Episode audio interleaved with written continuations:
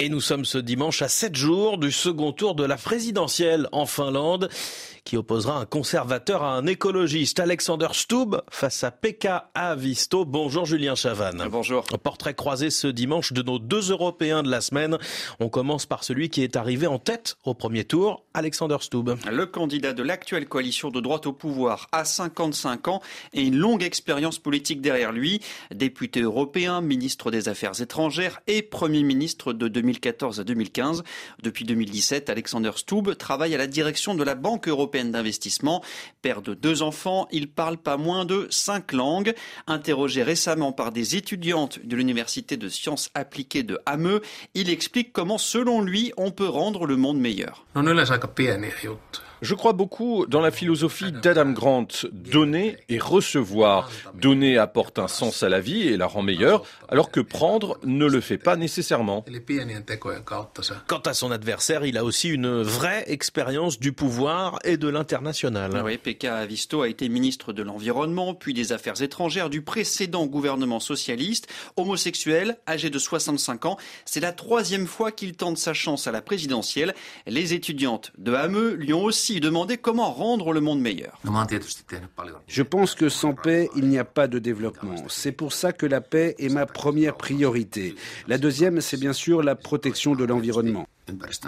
Cette campagne a été très suivie par les Finlandais. La guerre en Ukraine et les menaces du voisin russe ont évidemment pesé car le futur président finlandais aura un rôle important à jouer dans cette crise.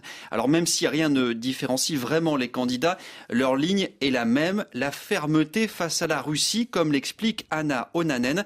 Elle est directrice de recherche en politique à l'université de Tampere, c'est dans l'ouest de la Finlande. Mm, alors je n'ai pas vu de grande différence. Tous les candidats à la présidentielle avaient la même position.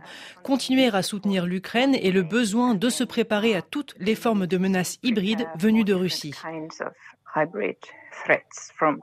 Les menaces hybrides dont elle parle, c'est par exemple le passage de migrants illégaux orchestrés par le Kremlin, selon Helsinki. La frontière entre les deux pays est d'ailleurs toujours fermée. Et qu'est-ce qui différencie alors les deux finalistes? Eh bien, Alexander Stubb est plus atlantiste que son adversaire, quand Pekka Avisto, lui, se montre plus intéressé par les pays en développement. C'est surtout sur le plan personnel que les deux hommes s'éloignent. Louis Claire est professeur d'histoire contemporaine à l'université de Turku, en Finlande. Donne une une vision assez euh, claire dans sa vie personnelle. C'est quelqu'un qui représente bien la, la, droite libérale, euh, euh, alors que Haavisto a un profil personnel qui est beaucoup plus exceptionnel, même dans la politique finlandaise, puisqu'il est, euh, il, vit en compagnon avec un homme, il est, il est homosexuel. Et Julien, ça pourrait peser dans l'entre-deux tours Oui, avec les reports de voix, les électeurs d'extrême droite seraient plus enclins à voter pour le candidat conservateur.